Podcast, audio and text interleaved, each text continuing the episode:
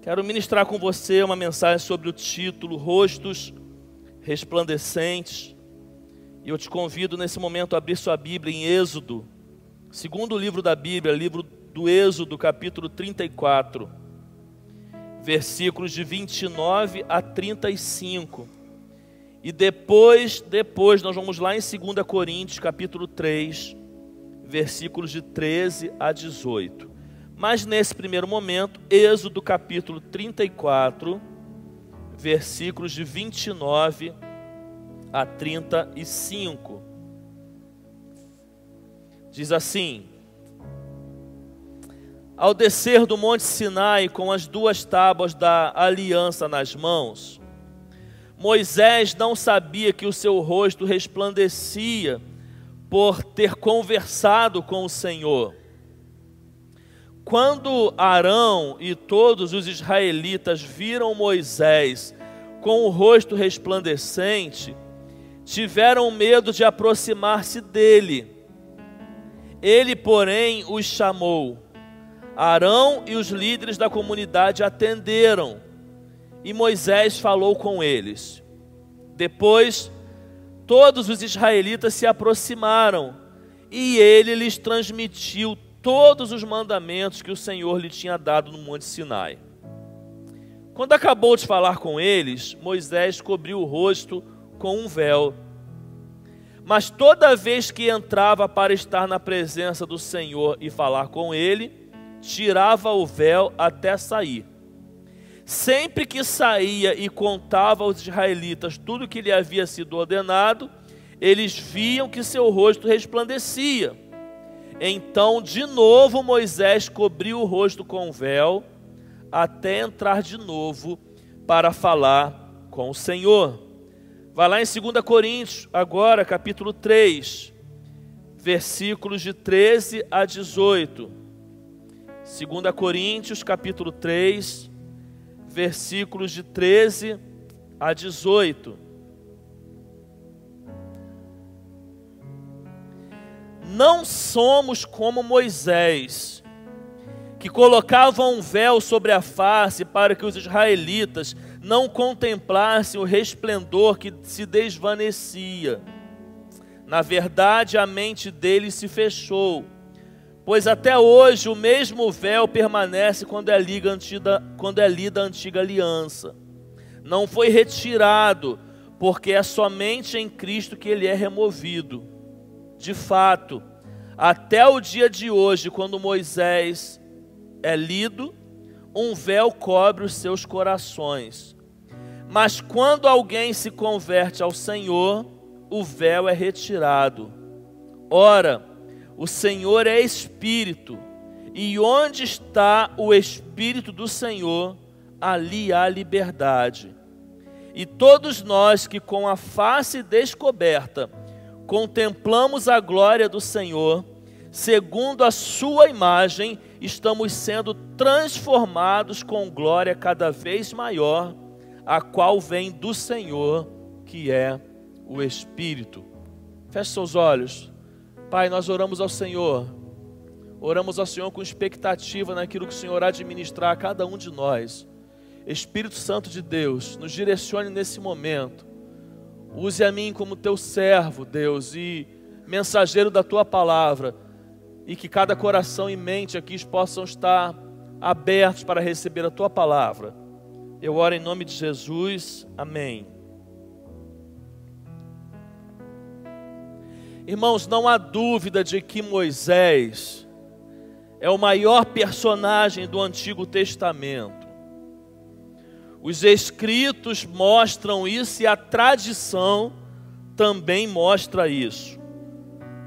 É interessante, irmãos, inclusive quando você olha para a vida de Moisés, que certa vez ele foi falar de si mesmo e ele falou que Deus levantaria um profeta como ele.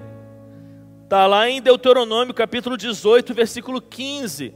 Moisés dizendo para o povo: O Senhor, o seu Deus, levantará do meio de seus próprios irmãos um profeta como eu. Ouçam-no.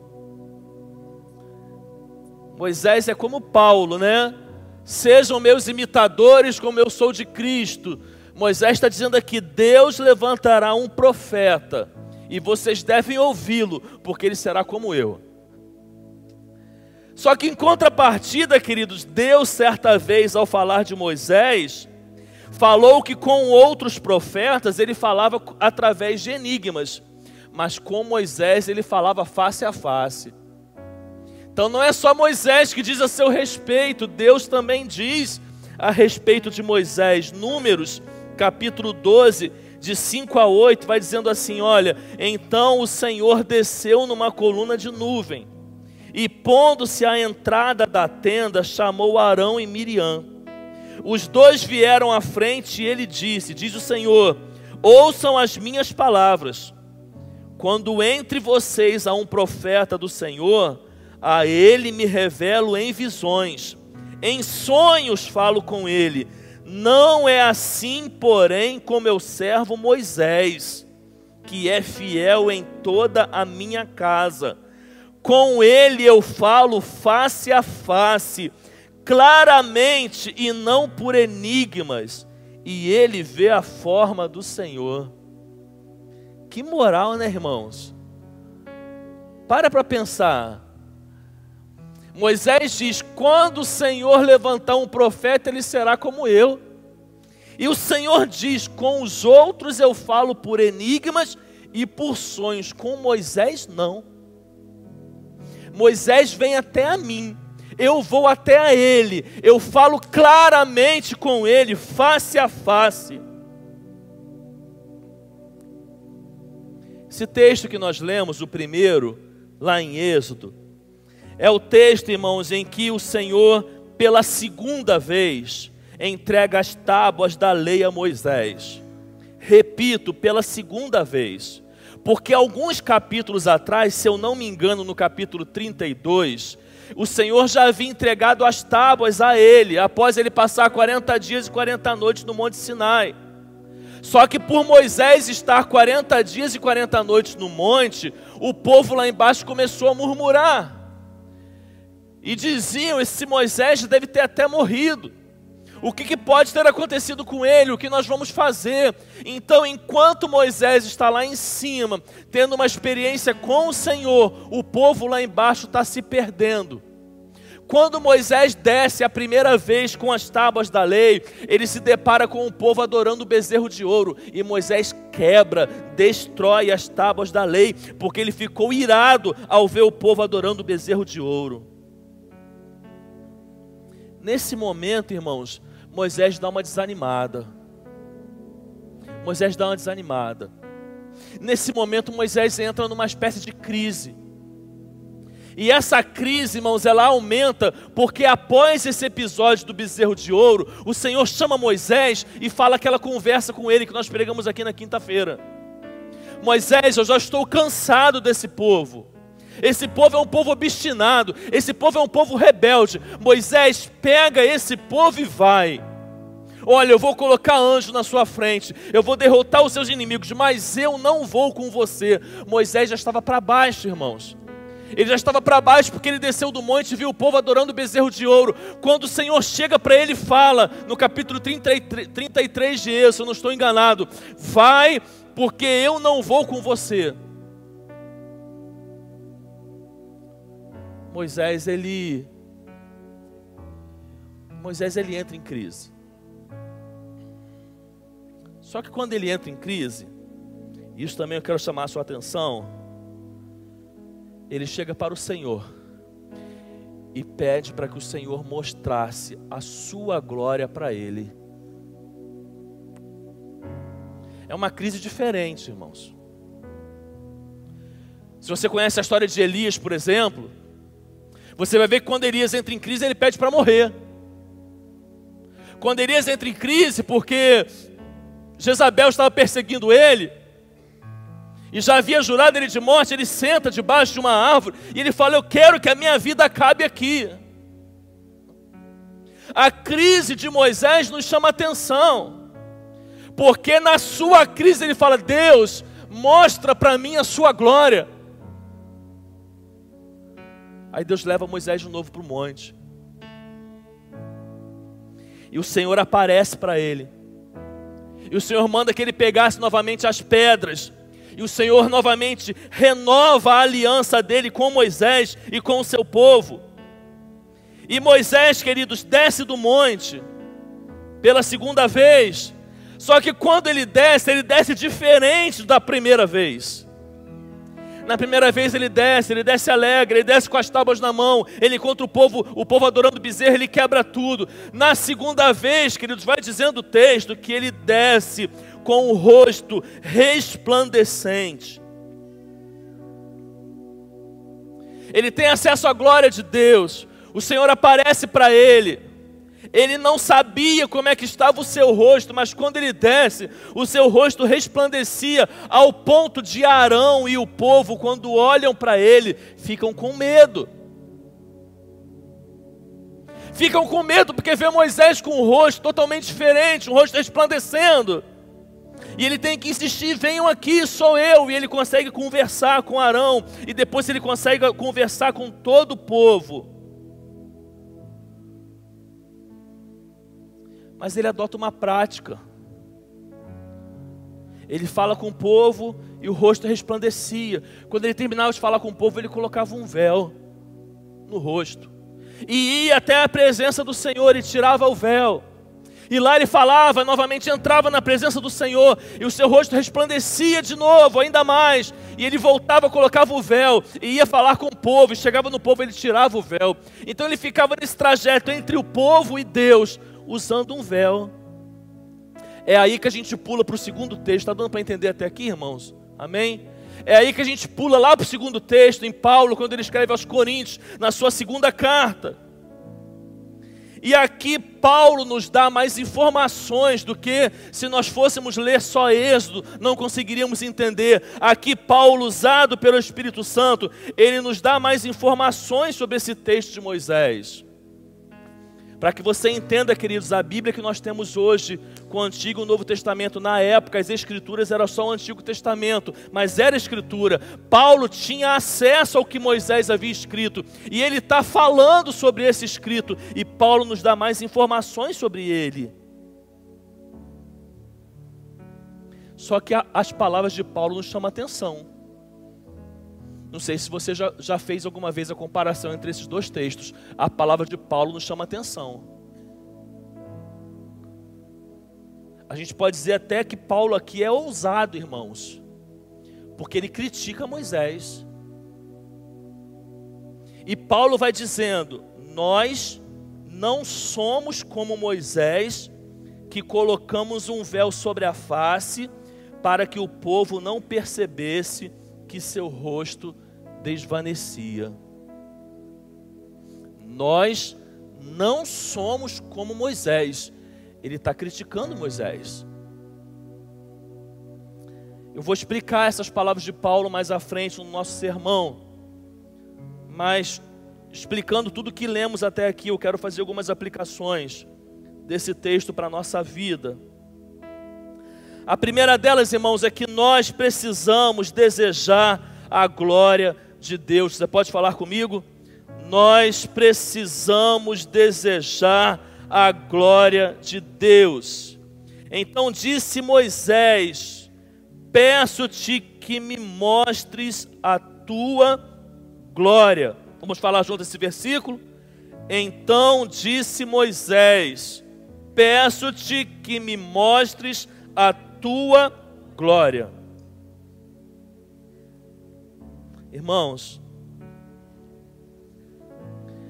é nisso aqui que eu já falei na introdução que eu quero chamar a sua atenção por mais um tempo. A glória, queridos, ela representa a presença de Deus. Presença sobrenatural de Deus numa época que as pessoas não tinham a presença de Deus através do Espírito Santo de forma constante nelas.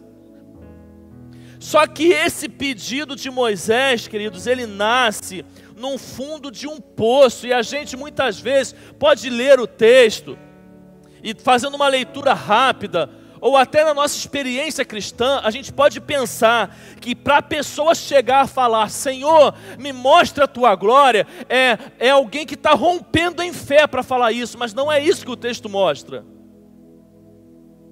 É, a, a, gente, ao ler esse texto, pode pensar: Moisés estava como é que estava? Moisés estava é, é, sapatinho de fogo. Moisés estava com, com uma unção muito forte para ele poder chegar ao ponto de falar: Senhor, me mostre a tua glória, mas não. Moisés estava em crise.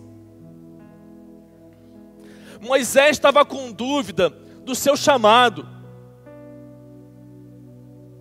Moisés estava em dúvida de que realmente, se realmente a missão que Deus havia dado a ele, de tirar o povo do Egito, era realmente uma missão de Deus.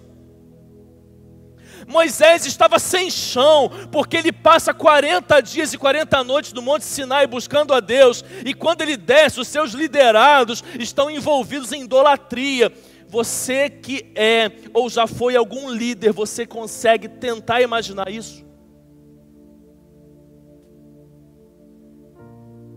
Você em jejum, você em oração, você buscando a Deus por algo do seu ministério, mas quando você chega diante das pessoas que estão lideradas por você, você vê que ninguém quer nada com nada. Queridos, Moisés está 40 dias e 40 noites daquele monte, sem comer num relacionamento profundo com Deus, recebe as alianças de Deus, as leis de Deus para passar o povo. Ele desce um monte, queridos, ele desce um monte entusiasmado. Ele desce um monte esperando que ele vai encontrar um povo desejoso de receber aquilo que Deus tinha dito para ele. Ele desce do monte, queridos, esperando que ele vai encontrar um povo com fome de Deus, com sede de Deus, mas ele encontra um povo voltado para a idolatria, adorando um bezerro. Moisés entra em crise. Após acontecer isso, chega Deus para ele e fala: Moisés, pega esse povo e vai embora, porque eu não vou com você. Moisés não está rompendo em fé. Moisés não está cheio da unção, mas ele clama a Deus, após dizer: Senhor, se tu não fores conosco, não nos envie. Ele clama a Deus pela sua glória.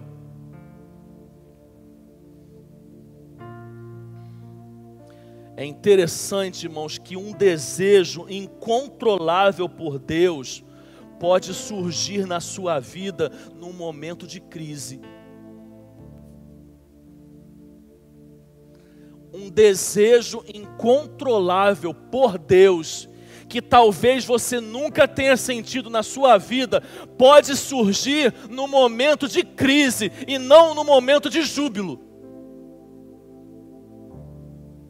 Talvez a maior sede que você já teve na sua vida por Deus esteja nascendo no momento de crise e não no momento de celebração.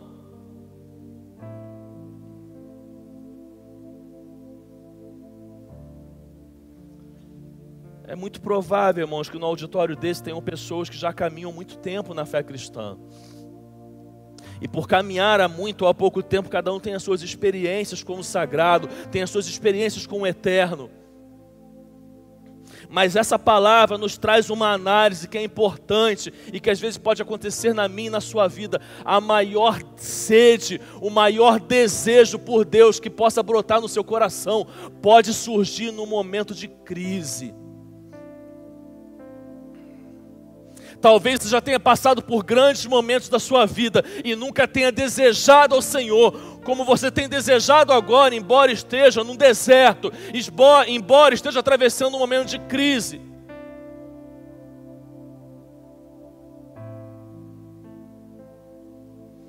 E eu quero dizer para você que não tem nada de errado nisso.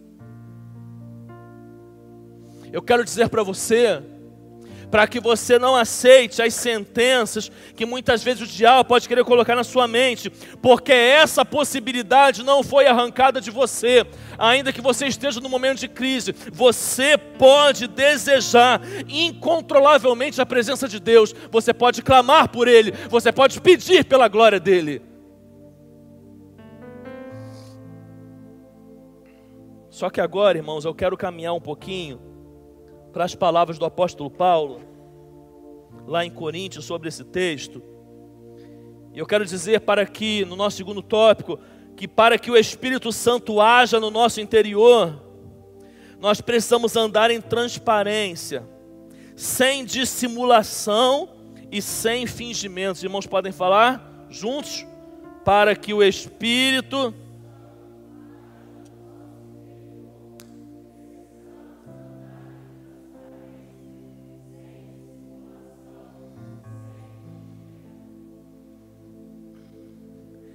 Repito, Paulo é ousado nesse texto, irmãos. Ele está pegando o maior ícone do Antigo Testamento. Ele está pegando o maior líder da tradição judaica.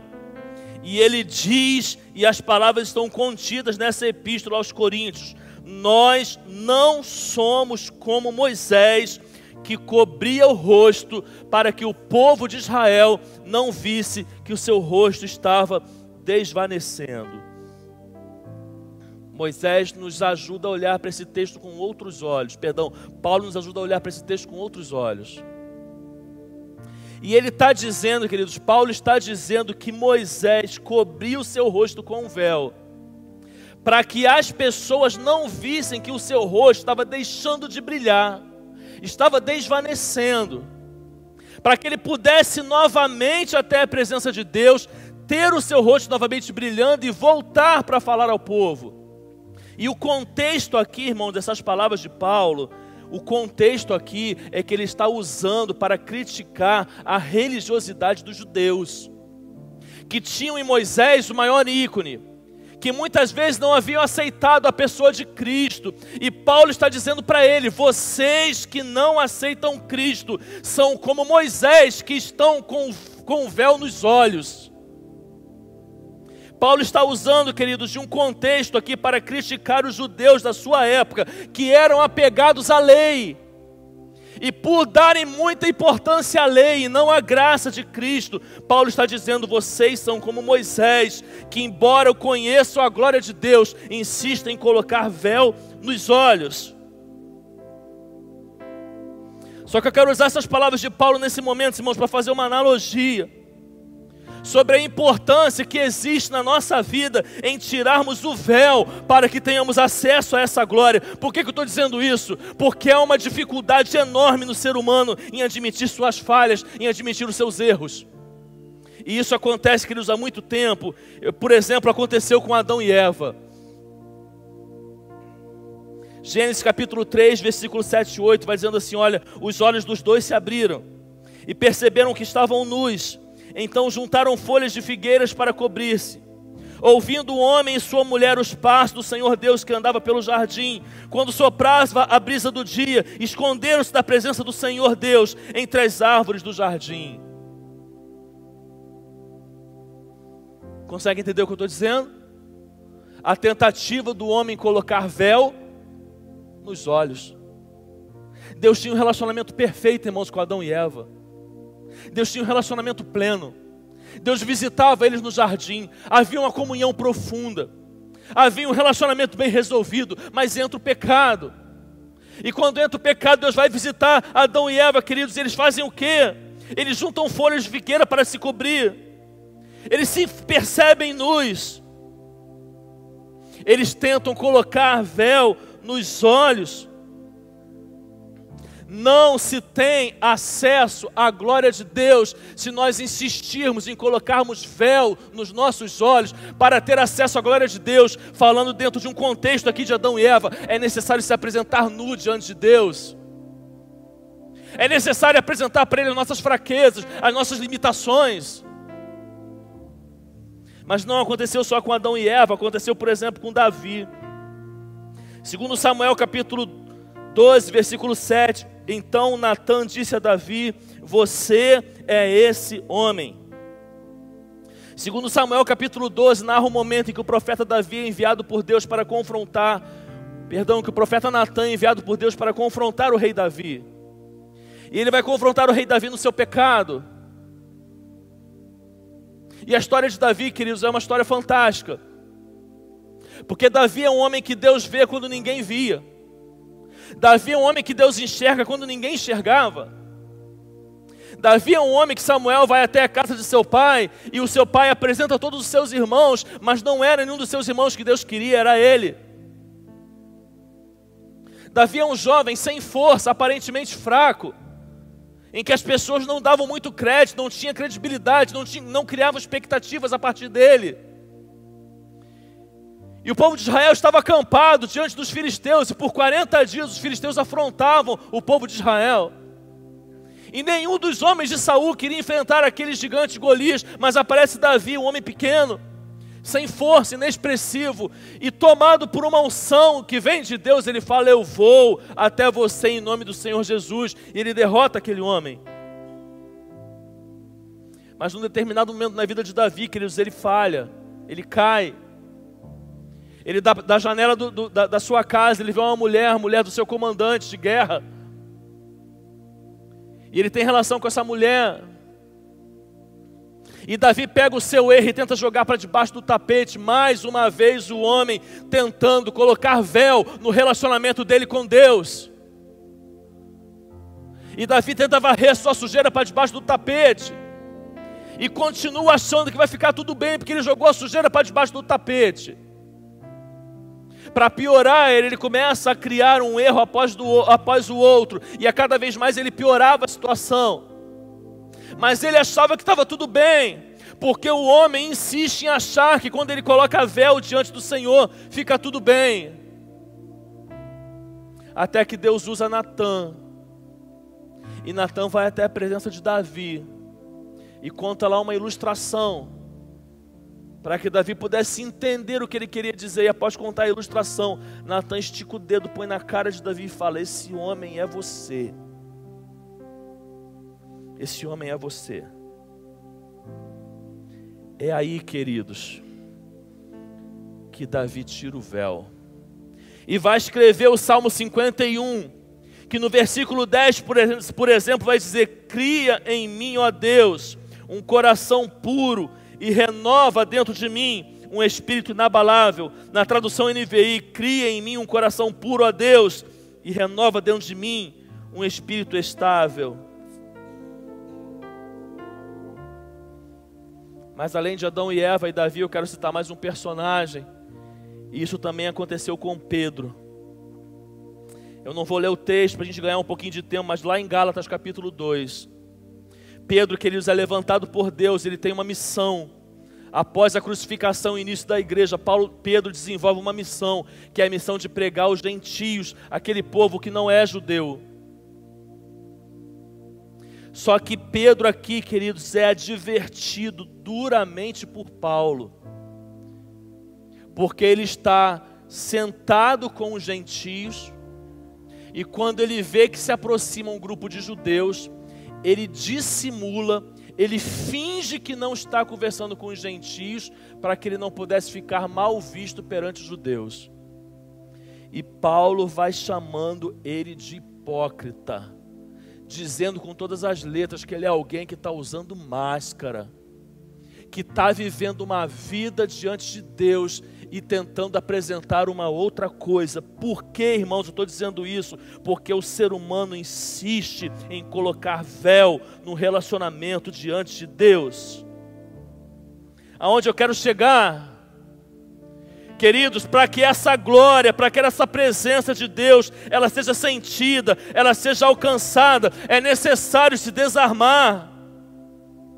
É necessário deixar de lado todo fingimento, toda dissimulação, toda hipocrisia. Olha, se você chega nessa noite aqui, você está sujo, se você está nu, é assim que você deve se apresentar diante de Deus, porque Ele deseja limpá-lo, Ele deseja curá-lo, e se você tentar colocar um véu, você não vai encontrar cura, e logicamente você não vai encontrar essa glória da presença de Deus. Aquele que tem pecado, não tente esconder, mas trate esse pecado. Aquele que tem agido com hipocrisia, tem colocado máscaras, tem vivido uma vida que não condiz com o que você é, tire essas máscaras, derrube essa mentira, acabe com essa hipocrisia e coloque tudo diante de Deus. Queridos, tem áreas da nossa vida que precisam ser tratadas. Não existe cura para aquilo que não é confessado. Existem barreiras que se colocam diante de mim e de você, que nós precisamos tirar o véu. Mateus 27, 51 vai dizendo que naquele momento da crucificação, o véu do santuário rasgou-se em duas partes, de alto a baixo, a terra tremeu e as rochas se partiram. Deus rasgou o véu do templo na crucificação do seu filho, para que eu e você pudéssemos ter acesso direto a Ele, mas esse acesso é sem máscaras. Queridos, quebre as barreiras, busque cura, saia do superficial. E deixa eu te dizer uma coisa, entenda a minha palavra. Deus tem muito mais para você do que um choro ou uma emoção no momento de culto. Deus tem algo muito mais profundo, mas é preciso tirar o véu.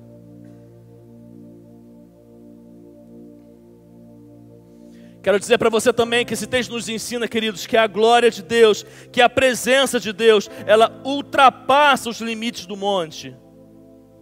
E o versículo 29 vai dizendo: Ao descer do monte Sinai, com as duas tábuas da aliança nas mãos, Moisés não sabia que o seu rosto resplandecia, por ter conversado com o Senhor.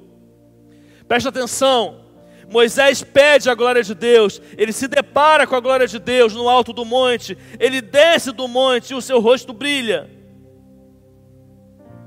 Por que, que nós precisamos tirar o véu, queridos, onde eu quero chegar?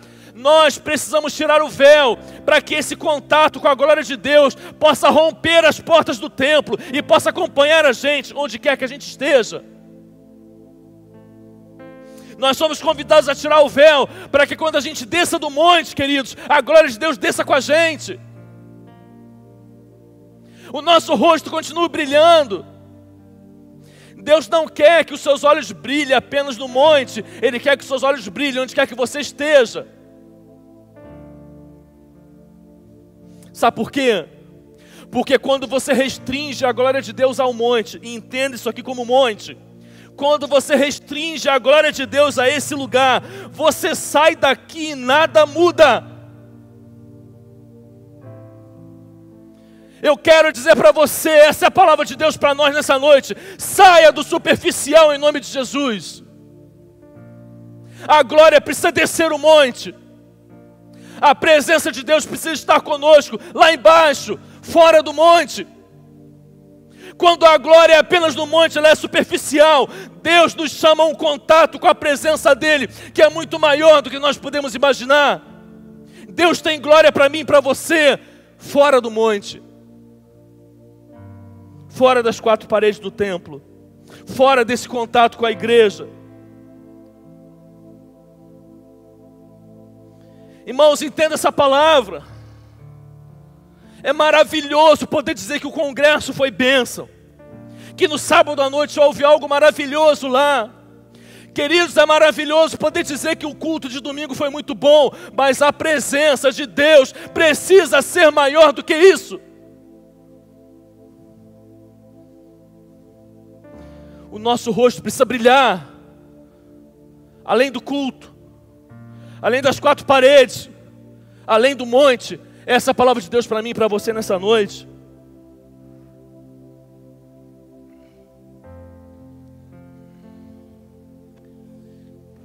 Embora Paulo tenha dado a sua interpretação sobre o colocar do véu de Moisés, e ele tenha dito lá em 2 Coríntios que Moisés colocava o véu, porque ele não queria que as pessoas vissem seu rosto perdendo o brilho, eu vou entender também, queridos, eu vou entender, e essa é uma interpretação minha, que essa atitude do Moisés, de Moisés, em querer cada vez mais que seu rosto continue brilhando, é porque aquele que já experimentou a glória de Deus não sabe viver mais sem. Você entende? Você concorda com essa interpretação? Ele está diante do povo, o rosto está brilhando. Mas ele começa a perceber que aquela glória pode diminuir, está desvanecendo. Deixa eu colocar o véu. Eu não quero mais ser visto sem essa glória, é assim que eu interpreto, queridos. O problema, queridos, é quando a gente acostuma com o rosto desvanecido. O problema é quando a gente acostuma com um rosto desvanecido, um rosto que não brilha. Não se acostume com um rosto desvanecido. Faça igual Moisés, corra até a presença de Deus para que seu rosto possa brilhar novamente. Porque a hora que ele experimentou isso, ele está dizendo: Eu não quero viver mais sem isso. Eu não aceito viver numa outra dimensão que não seja essa. Eu não aceito mais ter o rosto brilhando.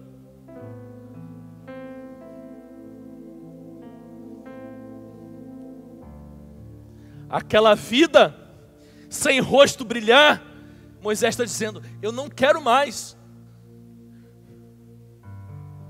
Porque depois, eu imagino Moisés pensando isso, depois daquela segunda vez que Deus me levou ao monte, eu nunca mais fui o mesmo, e eu não aceito mais viver numa outra dimensão, sem ser a dimensão de ter o rosto brilhando. Meu irmão, não aceite viver com o rosto desvanecido. O rosto desvanecido é o rosto de quem está longe da glória de Deus. O rosto desvanecido é o rosto de quem se afastou da presença de Deus. Você não foi chamado para viver com o rosto desvanecido. Deus quer brilhar através de você. Deus quer brilhar em você. Deus quer brilhar por você.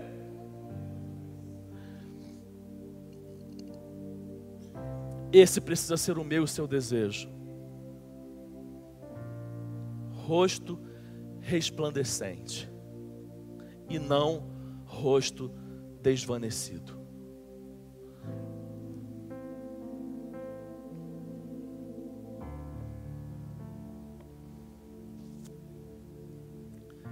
Deus não te chamou para andar com o rosto desvanecido. Sabe por quê? Porque é impossível, é impossível ter contato com a glória dele e não ter o rosto brilhando. É impossível ter contato com o Santo dos Santos e desejar outro lugar a não ser esse.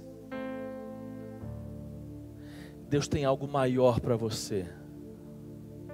Deus tem algo maior para nós.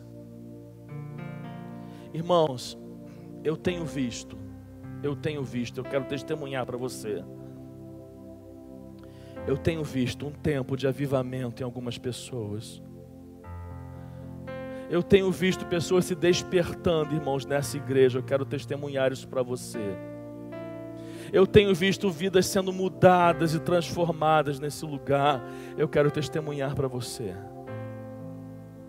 Eu tenho visto pessoas refletindo sobre como têm vivido e desejado essa glória, e ansiado por essa glória, e buscado essa glória, e quem busca essa glória encontra. Quem deseja por essa glória recebe. Quem almeja por essa presença experimenta dela.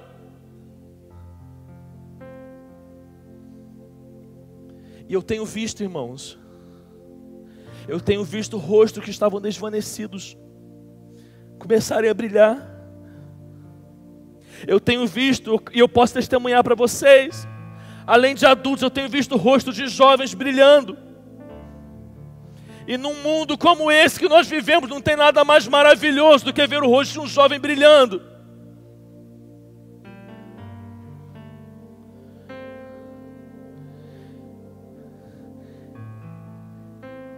Tem muita gente, queridos, se deparando com essa presença, se deparando com essa glória, mas ela quer te alcançar. Ela quer te alcançar. Você já subiu um monte alguma vez? No contexto da mensagem que eu estou falando? Deus quer te levar na segunda vez Porque a segunda vez é diferente, foi diferente para Moisés. A segunda vez ele desceu, ficou até irado, mas na, na, segunda, na primeira vez ele desceu, ficou até irado, mas na segunda ele desceu com o rosto brilhando. A segunda vez, querido, significa uma nova experiência. Deus quer ter uma nova experiência com você.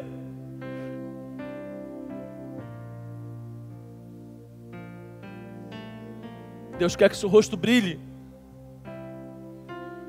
Porque Ele não quer mais rostos desvanecidos. Não sei como você chega aqui nessa noite. Eu não sei como, como o seu coração recebe essa palavra. A gente sabe que o poder, o, o Evangelho, ele tem né, condições de falar de forma diferente para cada, cada pessoa. Glória a Deus por isso. Eu não sei como você recebe essa palavra. Eu não sei como como seu coração recebe essa palavra. Mas eu creio, não porque sou eu que esteja pregando, mas eu creio que talvez você esteja dizendo que esse, que esse convite é totalmente para você. Isso é possível porque existe um Deus que conhece a tua história. Porque existe um Deus que conhece a sua vida. E Ele quer ver seu rosto brilhando. Meu convite essa noite não pode ser outro, a não ser Deus te convida para descer o monte, de forma profética e até real, porque a gente está no monte. Deus te convida a descer o monte, com o rosto brilhando, porque Ele não quer você com o rosto desvanecido. Se você tem vivido com o rosto desvanecido, deseja ter seu rosto transformado nessa noite, se você entende essa palavra, levanta sua mão, faz um sinal onde você estiver que eu quero orar por você. Deus abençoe. Deus abençoe. Deus abençoe. Levanta sua mão. Levanta sua mão. Quem, quem já levantou, amém, amém. Deus abençoe, Deus abençoe. Deus te convida a ter rosto resplandecente. Deus quer brilhar através de você. Querido, se você recebe essa palavra, mais uma vez, se você ainda não levantou sua mão, quem já levantou, já sinalizei. Se você ainda não levantou, levanta sua mão. Se tem mais alguém, Deus abençoe. Se tem mais alguém, levanta sua mão. Levanta sua mão. Deus abençoe. Deus abençoe.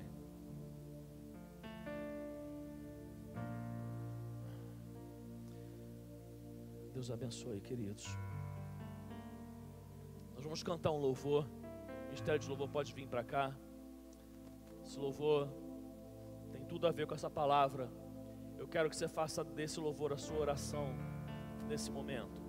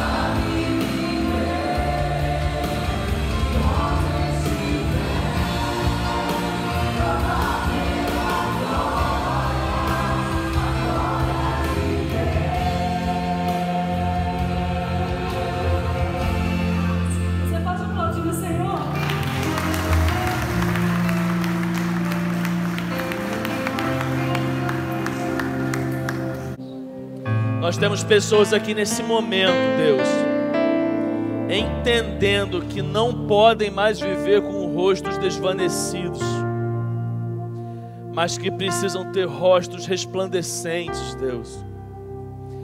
Deus, recebe essa oração, assim como o Senhor recebeu a oração de Moisés, assim como o Senhor inundou a vida de Moisés com a Sua presença. Espírito Santo de Deus, inunde todas as vidas que estão aqui nesse momento, desejosos da tua presença. Que essa luz venha resplandecer ao sairmos daqui. Que essa luz possa chegar através de nós em qualquer lugar que venhamos estar.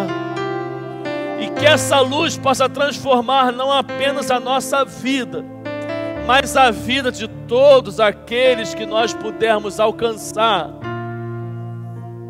E que se a gente perceber que o rosto está desvanecendo, Pai, que a gente corra para os teus braços, que a gente corra para a tua presença, e que a gente possa declarar, não apenas nesse momento como declaramos, mas declarar a todo instante para o Senhor que nós desejamos a tua presença, porque quem já teve contato com ela não deseja nada além dela.